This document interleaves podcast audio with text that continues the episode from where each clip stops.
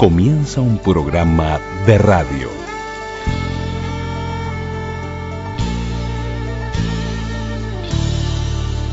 Un programa de radio. Un programa de radio. Radioactividades.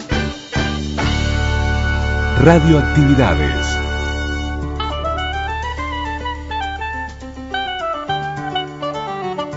La palabra. La palabra. Celebramos la palabra.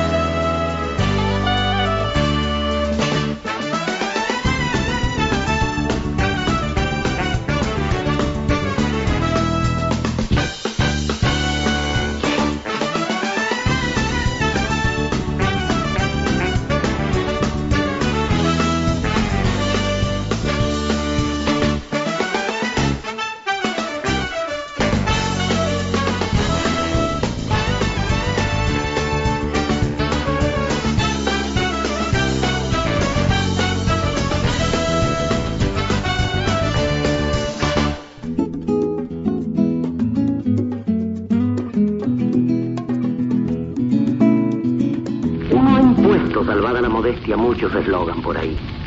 Nunca más se supo,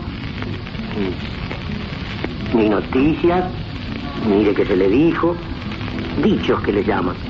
A base de accidentes todos. Los accidentes siempre hacen reír. Sí, no quiso hacer caso y mire que se le dijo. No busques el escape con el fósforo. Más bien olé la cañería que mira que no te cuesta nada. De noche estuve. Ya estaba pronto el café, los que habían venido a cumplir, la caña, todo. Faltaba nada más que le encontraran una pierna a él para empezar.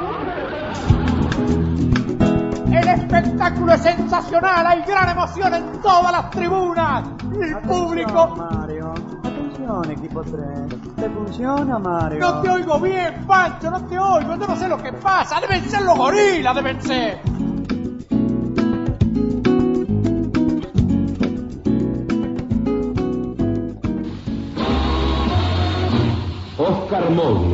Usa el gran pantalón. Gran pantalón artesano fortificado, el pantalón con 10 puntos de superioridad. Adquieran un producto a medio en el almacén de su barrio para participar en la fiesta de la dulzura. Artistas y muchos premios para todos. Miércoles 6 de enero a las 10 de la mañana frente a Tele 12 y Sarandí.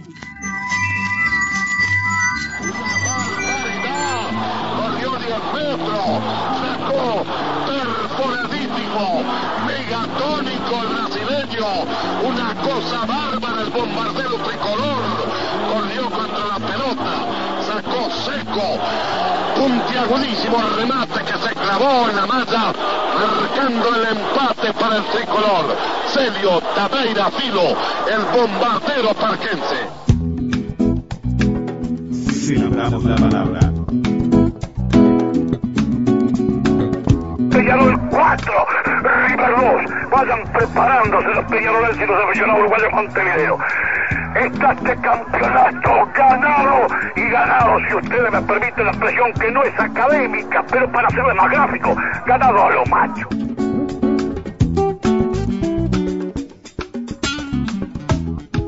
¿Qué tal amigos? Muchas veces la historia, la historia por reciente que ésta sea, se olvida y está en nosotros, es nuestra obligación recordarla de tanto en tanto. Rocinella presenta la colección de ropa sport, primer piso de Introssi. Aficionadas por eso.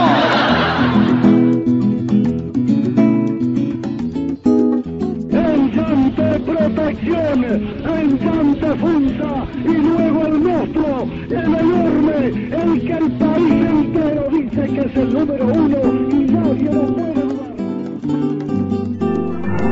Amigas, amigos, muy buenas tardes. Radioactividades. Hasta el viernes y que todo sea para bien.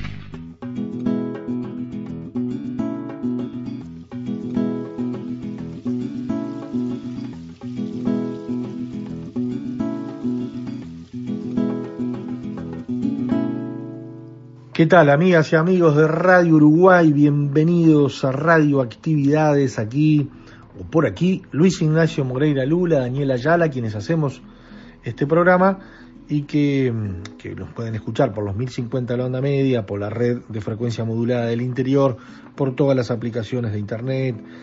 En definitiva, aquí estamos, en estos 98 años de la radio en el Uruguay. Por allí, en este collage radiofónico, se mezclaron sonidos de todo tipo y color, ¿no? Donde eh, desde avisos publicitarios, el, el, rol que han jugado varios géneros en la radio, voces eh, inconfundibles, eh, históricas, y eso es la historia de la radio en el Uruguay, es el reflejo de la historia en particular y sobre todo del siglo XX, pero también de lo que va del siglo XXI pero, pero sin duda, uno marca desde los 20 hasta los 40 y pico, 50 y algo, en donde la radio estaba solita y donde tenía naturalmente un impacto enorme en lo que era la vida de los uruguayos. Después apareció la televisión y dijeron, bueno, la radio eh, deja de existir. Y la radio se reacomodó, eh, se, adaptó totalmente en cuanto a horarios, a propuestas y demás con respecto a la competencia que era esa televisión. Después vino, vino la televisión por cable y después vino internet. Y la radio sigue, eh, sigue vigente y acomodándose en esa flexibilidad, en esa plasticidad que tiene este medio, que, que no es más que la voz humana y, sus agregados que la radio le da. Eh, a través de la distancia. Y eso, y esa magia nunca la va a dejar de tener. Así que este fin de semana, que tiene que ver con el 6 de noviembre de 1922, como fecha fundamental, a 98 años del nacimiento de la radio organizada, con Paradisábal como protagonista, centra este fin de semana de radioactividades.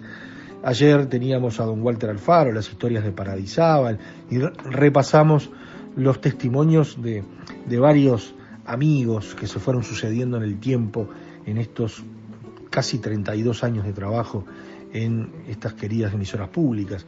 Pero hoy Raúl Barbero en el programa La Vuelta al Dial en 70 años conversa con Nelson y Walter Zapelli, los hijos de don Claudio Zapelli. Este ciclo se hizo eh, por Raúl en Radio Carve eh, y se recorría cada año un programa y esto fue en 1992.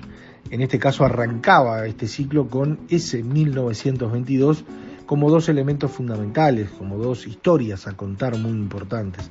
El primero de octubre del 22 con la transmisión deportiva que le vamos a contar y el nacimiento de Radio Paradisábal, ubicándonos el 6 de noviembre de ese 1922. Pero también transitaremos por historias y testimonios de, algunos personajes de la radio, como el queridísimo Nacho Suárez, eh, querido Macunaíma, eh, Lencina, Rodríguez Tabeira, eh, todos mm, sonidos mágicos en sus voces que marcan el cariño, la fuerza y las ganas que tenían con respecto a la, a la radio, ¿no? Con, con, que les marcó a cada uno, como ayer lo repasábamos, lo repasamos hoy, es gente que, que, realmente la radio fue un motor de su vida y, y, ese afecto que genera la radio va más allá de, de, la profesionalidad, que vaya si la tienen muchos, todos estos que nombré. Pero, pero bueno, la intención es tener presente ese 6 de noviembre y tener presente los 98 años de la radio en el Uruguay. Podcast. Radioactividades. Programas DX. Spotify. Anchor.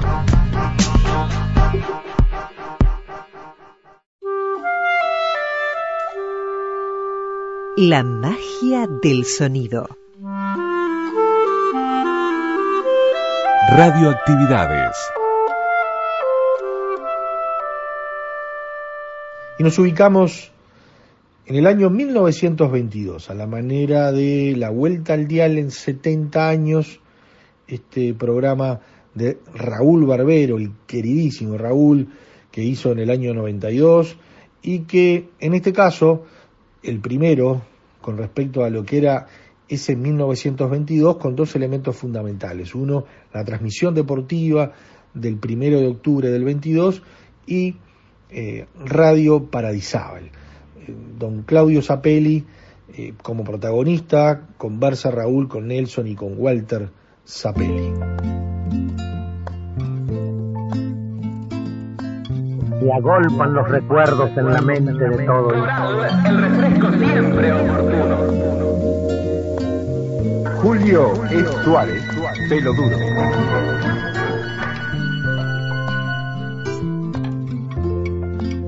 En Radioactividades, la vuelta al dial en 70 años. Programa emitido por Radio Carve con motivo del 70 aniversario de la radio en Uruguay.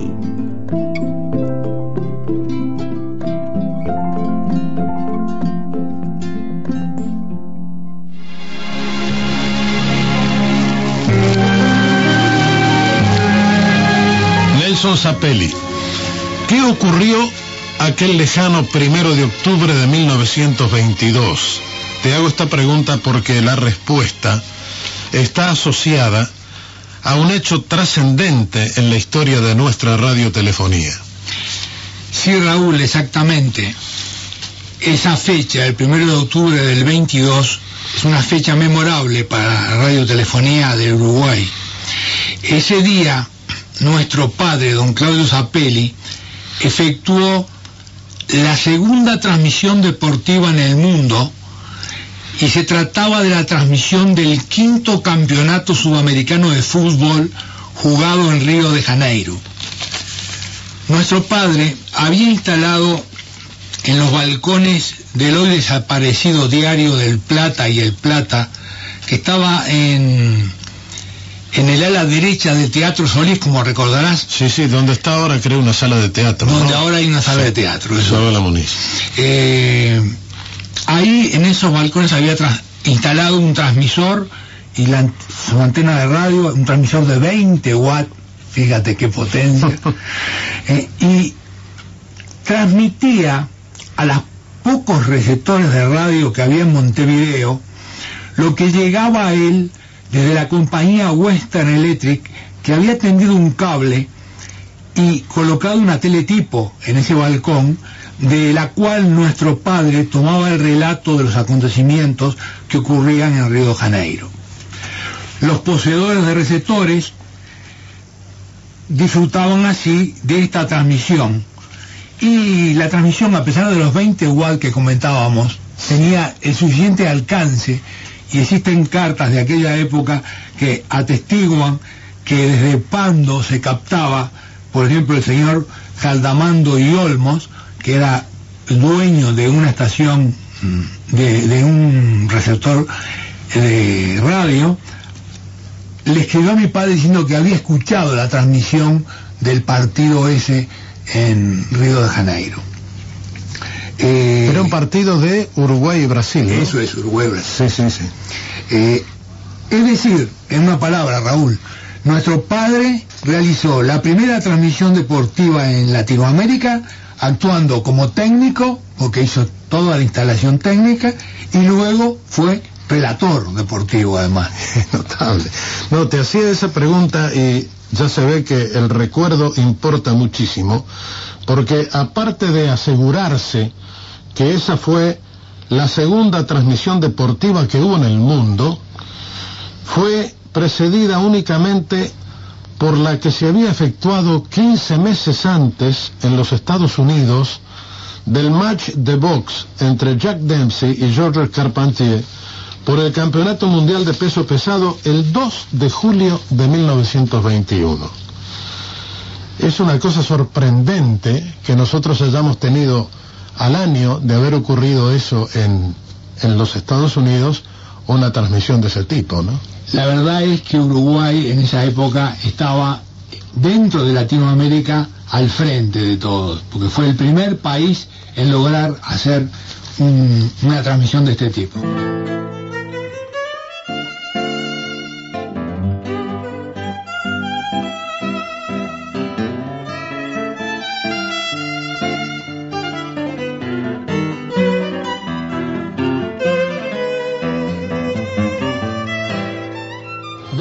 Primero de octubre en que se produjo la transmisión deportiva de Don Claudio, hasta que Radio Paradisábal inauguró sus estudios en Mercedes y Florida el 6 de noviembre del 22, transcurrieron solo cinco semanas. El padre de ustedes fue quien instaló esa emisora. Conviene decirles a los escuchas quién fue y qué hacía el hombre que dio nombre a la broadcasting, don Sebastián Paradisábal. Bueno, Raúl, la verdad es que don Sebastián Paradisábal era un fuerte comerciante de Montevideo, muy entusiasta de la radio, pero fue, era además un gran visionario, porque en la radio vio el futuro negocio, un gran futuro negocio.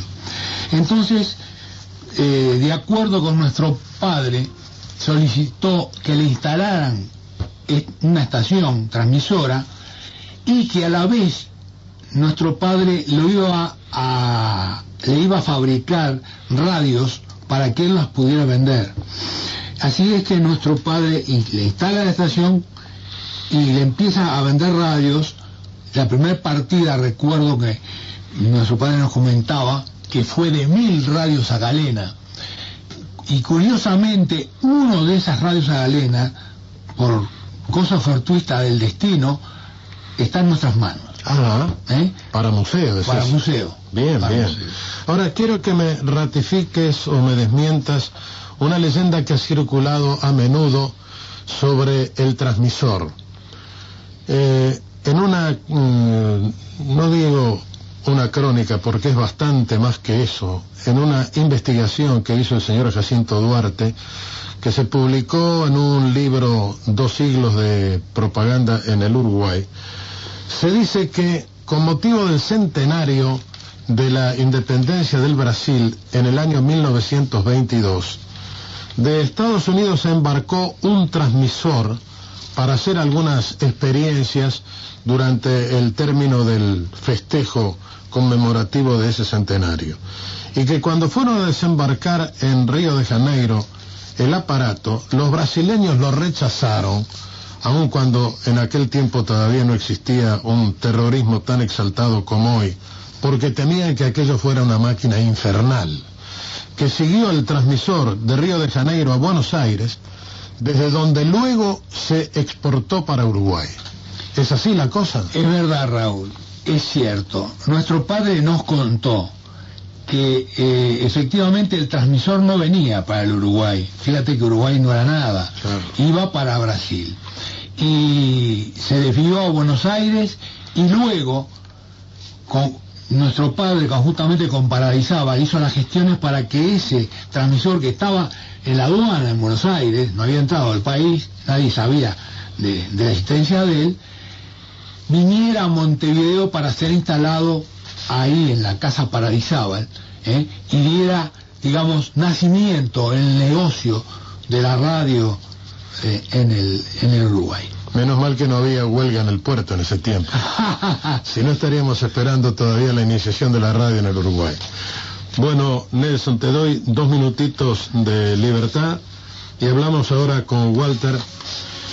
Walter, siempre se dijo que tu padre mantuvo correspondencia con Lee de Forest, uno de los adelantados de la radio en el mundo, que le cedió a don Claudio un elemento importantísimo para avanzar en los estudios y los ensayos que se hacían por aquí en los años 20. ¿Cómo fue eso? Bueno, eh, Lee de Forest, más que un adelantado de la radio, es el inventor del triodo, que es la válvula amplificadora por excelencia, la primera válvula amplificadora que existió en el mundo. Lee de Forest inventó el diodo en 1915 y eh, ya al poco tiempo eh, mi padre comenzaba a comunicarse con él no precisamente por vía intersatelital, eh, a través de los viejos buques y utilizando marineros como correo, para solicitarle lo pusiera al tanto de sus experimentos y de la fabricación que se comentaba de los primeros 100 triodos de Líder Forest.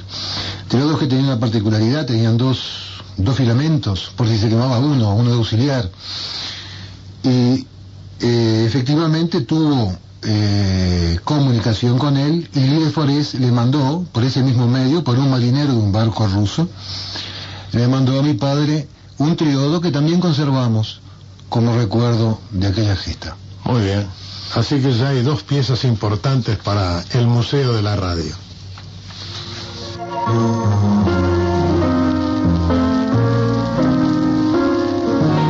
Celebramos la palabra. Seguimos evocando, amigos, la trayectoria de un auténtico pionero de la radio, don Claudio Zapelli, ahora en la voz de su hijo Nelson. Don Claudio estudiaba electrónica allá por 1918. Supongo que mucho debía manejarse con, con revistas extranjeras especializadas, ¿no?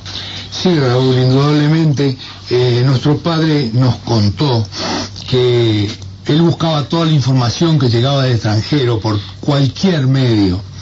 Pero también en Montevideo tuvo la oportunidad en el año eh, 18, uno, uno, un, tiempo antes, se había creado un curso nuevo en la Facultad de Matemáticas, después fue Facultad de Ingeniería, Eso es. eh, y este curso era para enseñar electricidad y radio. O sea, para preparar los primeros eh, eh, técnicos, técnicos en, ele- en- en radio y electricidad.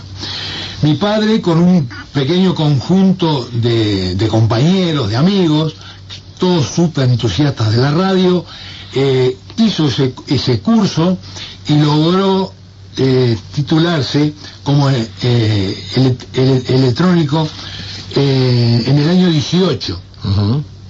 Eh, lógicamente que todo eso ayudó a, a que la radio se difundiera, porque ese grupo de técnicos que salió de la Facultad de Matemáticas salió a desarrollar la radio, cada uno por su lado. Y de ahí fue que nuestro padre, al salir al, ya con el título en, la- en sus manos, se dedicó a la instalación de transmisores a particulares que querían comunicarse con otros Sobre todo para el interior también. sobre ¿no? todo para el interior Claro, claro. Eh, Y Nelson, paralelamente con la instalación de transmisores para broadcastings, don Claudio se entregó, con el habitual entusiasmo de siempre, a la fabricación de radios a galena. Y creo que ya en el año 1923 emprendía la fabricación de receptores de radio, pero ya no a galena, sino a válvulas, ¿no, Walter? Bueno, efectivamente, a partir del episodio anterior que contábamos sobre la válvula de Líder Forest, papá comienza a hacer este, experiencias en, en receptores a válvula. Eh, importa luego las válvulas, las famosas válvulas de Marconi, que fue la segunda tanda de bandas comerciales, de válvulas comerciales que, que aparecieron en el mundo. Y con ella, eh, en el año 23, interviene con una radio de cinco válvulas, eh, en una exposición, una radio portátil, que había organizado precisamente para Dizábal, una exposición internacional, donde obtiene con ese elemento el primer premio, que luego, al cual tuvo que abdicar por ser en ese momento precisamente empleado de Paradisábal. ¿Año 29 fue eso? No, eso fue el año 23. 23, porque después hubo una gran exposición en el año 29, que cuando lleguemos a ese año la vamos a relatar, porque también ahí don Claudio fue condecorado. Se cuenta una anécdota que tiene por protagonista a don José Valle y Ordóñez. Hacía muy poquito que se había iniciado Radio Paradisábal cuando se produjo la primera transmisión de propaganda política de que se tenga memoria en el mundo. Se trataba de un discurso que pronunciaría el líder colorado en vísperas electorales para impulsar la candidatura del ingeniero José Serrato a la presidencia de la República. Radio Paradisábal organizó para el 13 de noviembre de 1922 a las ocho y media de la noche una transmisión extraordinaria que comenzaba con el himno nacional. A continuación hablaría Valle y se cerraría el acto con la voz del poeta Ovidio Fernández Ríos dando lectura a la letra del himno a Valle por él escrita. Pero había una cosa a vencer hasta conseguir la aprobación de Valle, que perdiera las reservas que le inspiraba aquel curioso micrófono de aspecto nada tranquilizador. Tengo entendido que don Claudio inventó algo que lo serenó. ¿Qué fue eso? Bueno, Raúl, nuestro padre nos comentó a mí varias veces eh, esa famosa transmisión de ese discurso político, el primer discurso político que se transmitió por radio en Uruguay. Eh, don Pepe, que era amigo de mi padre, porque mi padre era ballista, eh, a pesar de la amistad, tenía un gran temor, una gran reserva. reserva con respecto a lo que podía ser un micrófono. Entonces mi padre, haciendo gala de su iniciativa y de su rapidez en resolver problemas, adaptó un micrófono de mármol, le adaptó un tubo telefónico para hacerlo parecer a lo que don Pepe conocía como un teléfono. Como un teléfono. Y se lo puso en el, en el, en sobre el pecho colgado del cuello, y así es que él hizo el discurso perdiendo esa gran timidez que tenía. Y le salió bien, porque ganó hace rato la elección. Y ganó hace rato la elección. y bien, don Claudio Zapelli describió una brillante trayectoria comercial que se prolongó en el tiempo con la presencia de sus hijos Nelson y Walter al frente de la firma Casa Zapelli. Hemos tenido a ambos en nuestro programa y les agradecemos muy sinceramente esta colaboración que constituye un invalorable testimonio de las fases iniciales de la radiotelefonía en el Uruguay. Muchas gracias. Gracias, gracias a ustedes.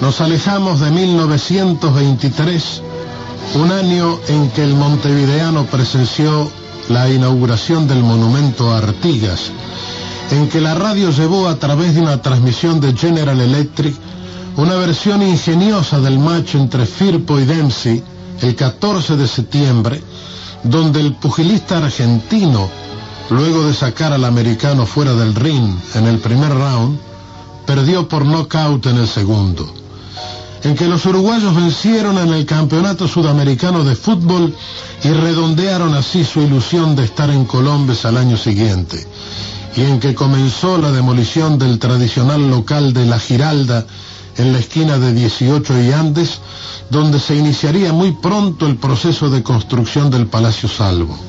Fue allí, en ese mismo café, que en 1917 la conjunción musical que dirigía Roberto Firpo realizó la primera ejecución pública del tango de los tangos.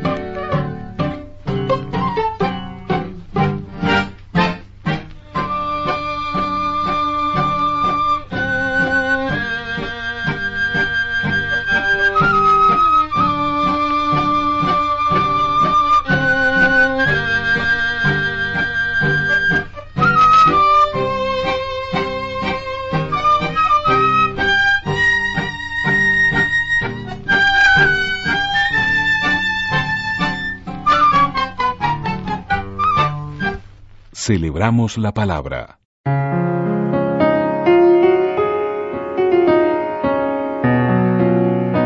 Ignacio Nacho Suárez. Emocionado oyente de radio, militante oyente de radio, porque yo le tengo que agradecer a la radio, yo creo que las primeras emociones, a la radio nocturna. En los pueblos del interior, de donde yo vengo, nosotros nos conectábamos con el mundo. Si la felicidad existía, existía en otro lado, lejos. En Montevideo, que era uno de los ombligos del mundo en aquella época, o en Europa, por supuesto. Y de ella, de esa felicidad hablaban los que podían viajar. El viaje del, de los del sur hacia, hacia, el, hacia el norte del mundo. Y la radiotelefonía fue para mí uno de los primeros vínculos de la emoción, uno de los primeros encuentros con el misterio. Aquellas viejas radios de capilla, de madera, que ibas buscando y en donde está presente en mi memoria eh, las descargas eléctricas y los ruidos y los sonidos y la onda corta y las voces que se iban y que volvían, la búsqueda de voces diferentes, el estar en Rocha, pero a su vez también estar en Río de Janeiro o, o en, en, en, cualquier lugar del mundo, porque por ahí te aparecían eh, voces extrañas de idiomas extraños. No, este, soy, soy un agradecidísimo a la, a la vida y a la emoción que me dio las las voces con alas, la poesía, la música en la noche. Eh, fue el primer vínculo, diríamos, para, para dejar volar el alma y para intentar romper la soledad. Esto es, una vez más, Estudiantina 76. Grupo Friends. Los sonidos del silencio.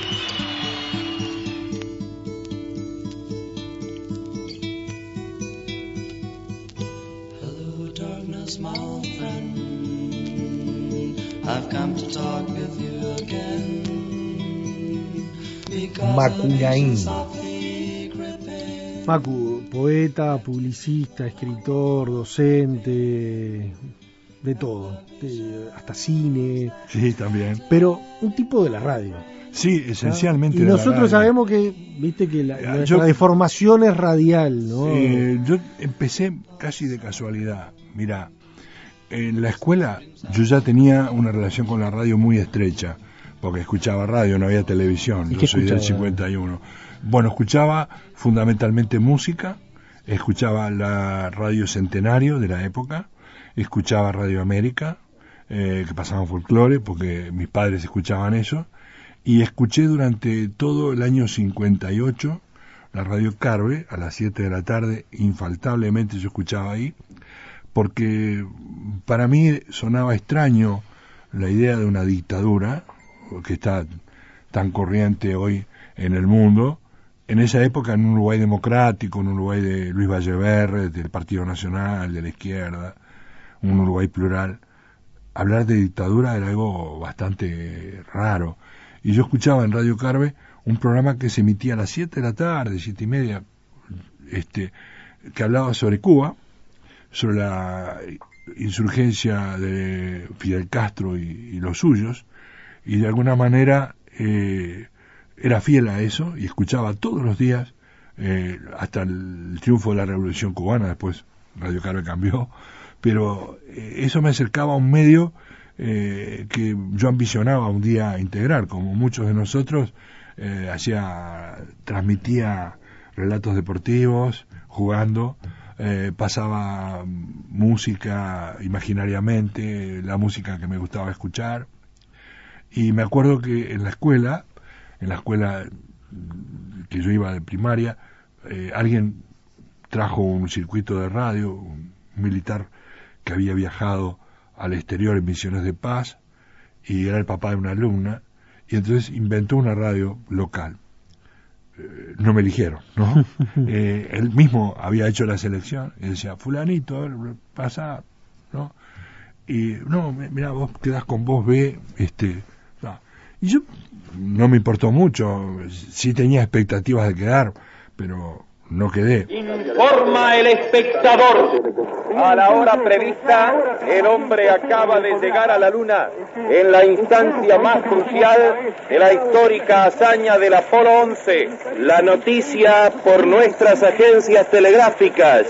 France Press, el hombre llegó a la luna. United Press, el águila acaba de tocar la superficie de la luna. Reuter, el hombre llegó a la luna. Reiteramos, la histórica hazaña se cumplió de acuerdo a como estaba previsto. Las aves continúan llegando desde la luna misma, desde la base del, del mar de la tranquilidad. ¿Vos te preparabas, naturalmente, cuando venía alguna de estas personalidades? Jorge Lencina. ¿Cómo era un día tuyo en El Espectador cuando Nat King Cole, por ejemplo? Y bueno, eh, es una anécdota. Yo, yo, yo hacía cuatro meses que estaba en Radio Espectador. Y entonces, este, cuando venían artistas muy importantes, a los locutores se les, agregaba un plus, 50 dólares, 20 dólares, en aquel momento los dólares eran importantes, ¿no? Entonces, cuando, cuando vino Nat King Cole,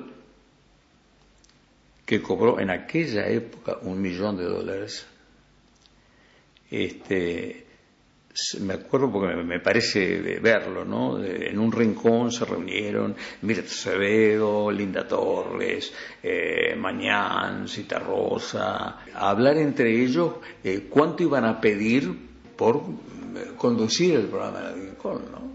Y aquel era un bla, bla, bla, murmullos, pim, pum, pan. Y yo recién había entrado, estaba allí en el, esperando para, justo yo estaba haciendo un programa en el aire, ¿no? Entonces entra Beiso, abre la, la puerta, hay una redundancia, ¿no? Porque otra cosa iba a abrir, ¿no?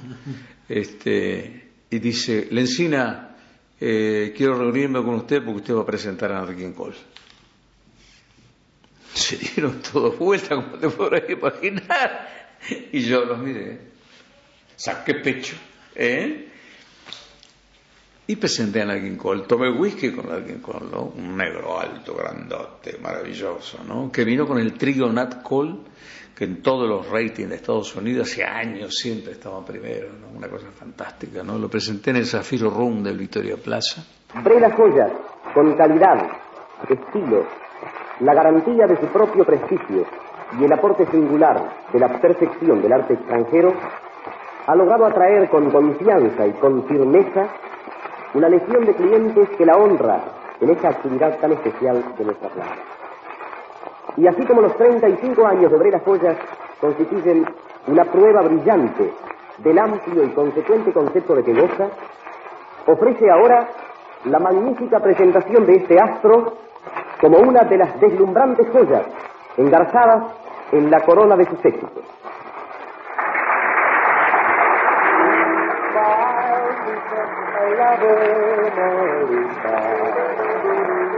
Or is it your way to hide a broken heart?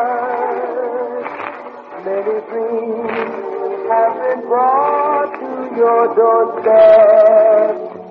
They just lie there and they die there.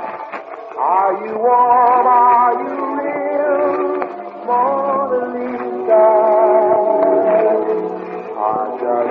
Cold and lonely, lovely world.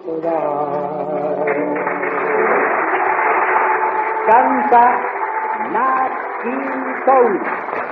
Sí, señoras y señores, colmando una expectativa y una ansiedad sin precedentes en la radiotelefonía nacional, por fin se encuentra en los receptores de todo el país y de todo el continente la voz mágica del ángel de Eva. La extraña y universal fascinación de su fama es casi una leyenda. Él ya no precisa presentaciones. Ha cantado al corazón de millones de seres humanos, poniendo en su voz toda la sensibilidad de su raza y la ternura de su sinceridad. Dejémosle pues cantar una vez más. Señoras y señores, canta Nat King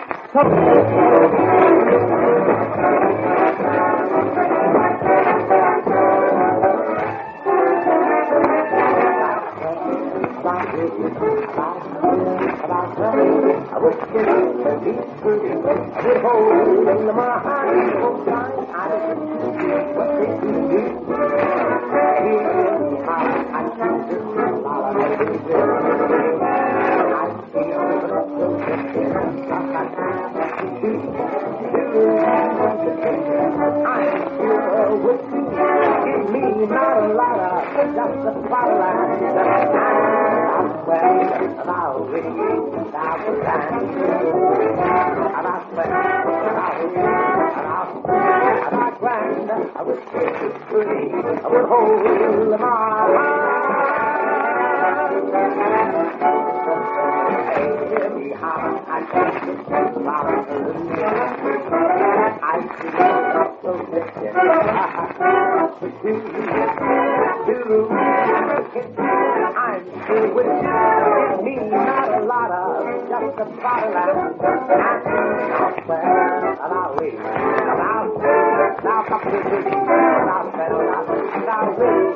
Stop!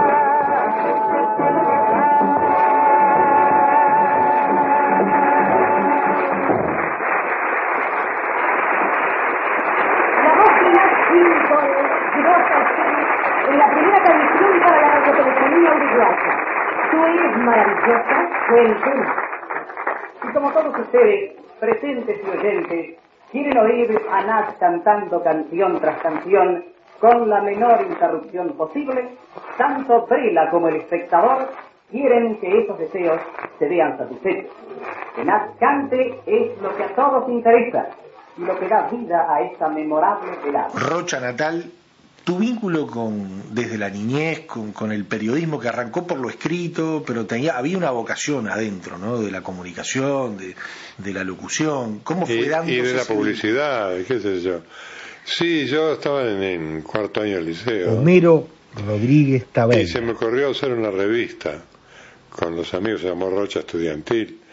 Hicimos cuatro o cinco números y salíamos mejor que el, que el diario La Palabra, que era el, el diario de, de, de todo, todo, todo Rocha, que copiaba las noticias del diario El Día y después decía, llegó de Montevideo el bachiller fulano de tal, porque el bachiller después que termina el preparatorio.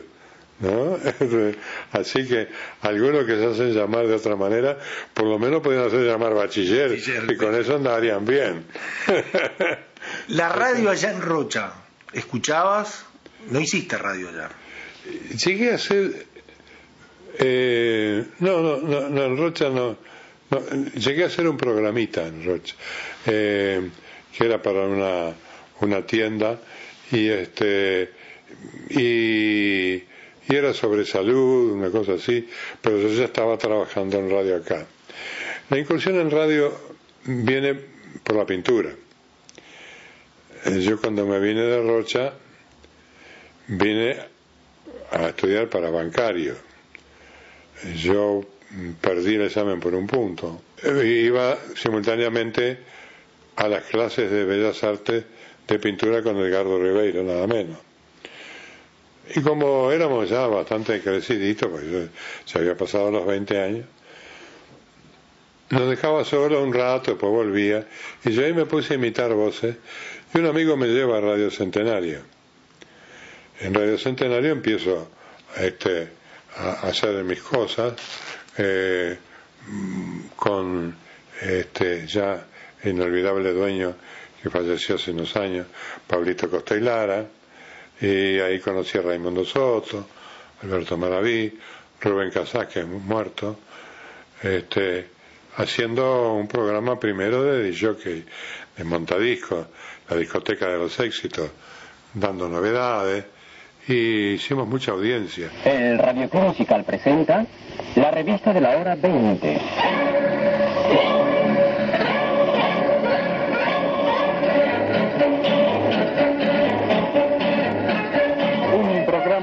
Música y canciones del mundo seleccionada por Raimundo Soto para esta edición nocturna del Radio Club Musical. La revista de la hora 20 sale al aire todos los días de lunes a viernes, siempre por la emisora del nombre largo CX36 Centenario. La conduce para ustedes la voz peruana de Alberto Maraví. La voz anunciadora Rodríguez Taveira y en los controles Quique, el controlero de moda.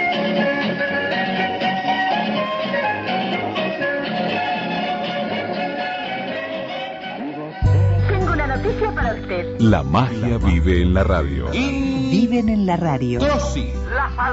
Radioactividades. Sábados y domingos al mediodía. Puede usted grabar su voz Domingos y lunes a la medianoche. desde un En peso Radio Uruguay. en estos amplios espacios. Para todo el país.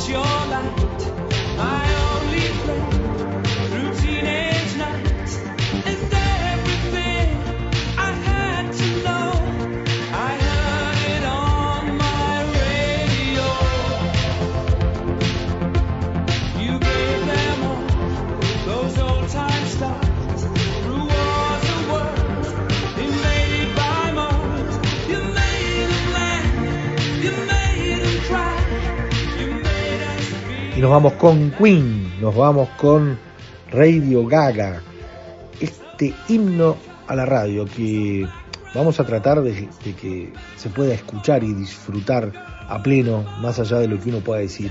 Simplemente enviarles un gran abrazo, gracias por estar siempre y esperemos les haya gustado esto de los 98 años de la radio en el Uruguay, tanto ayer como hoy. Hoy haciendo énfasis en ese 22 a la manera de Raúl Barberi, la vuelta al dial en 70 años y repasando esos eh, esos testimonios de qué es la radio para cada uno de estos personajes que recorrimos eh, en forma en el último bloque con Nacho Suárez, con Macunaíma, con Jorge Lencina, con Rodríguez Tabeiro. Nos vamos con Queen, con Radio Gaga. Que pasen una muy buena semana. El reencuentro es el próximo sábado y el próximo domingo a las 12, también en la madrugada de las 0 horas de domingo y lunes. Chau, chau, que pasen bien.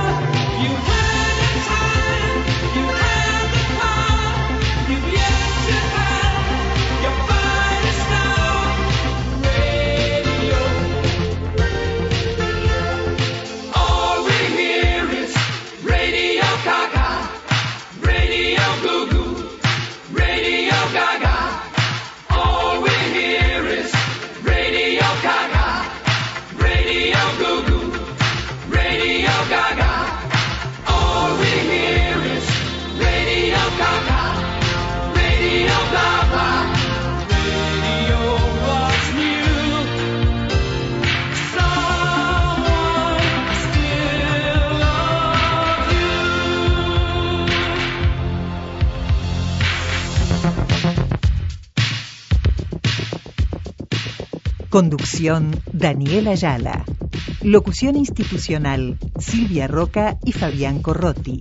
Producción y edición de sonido Luis Ignacio Moreira.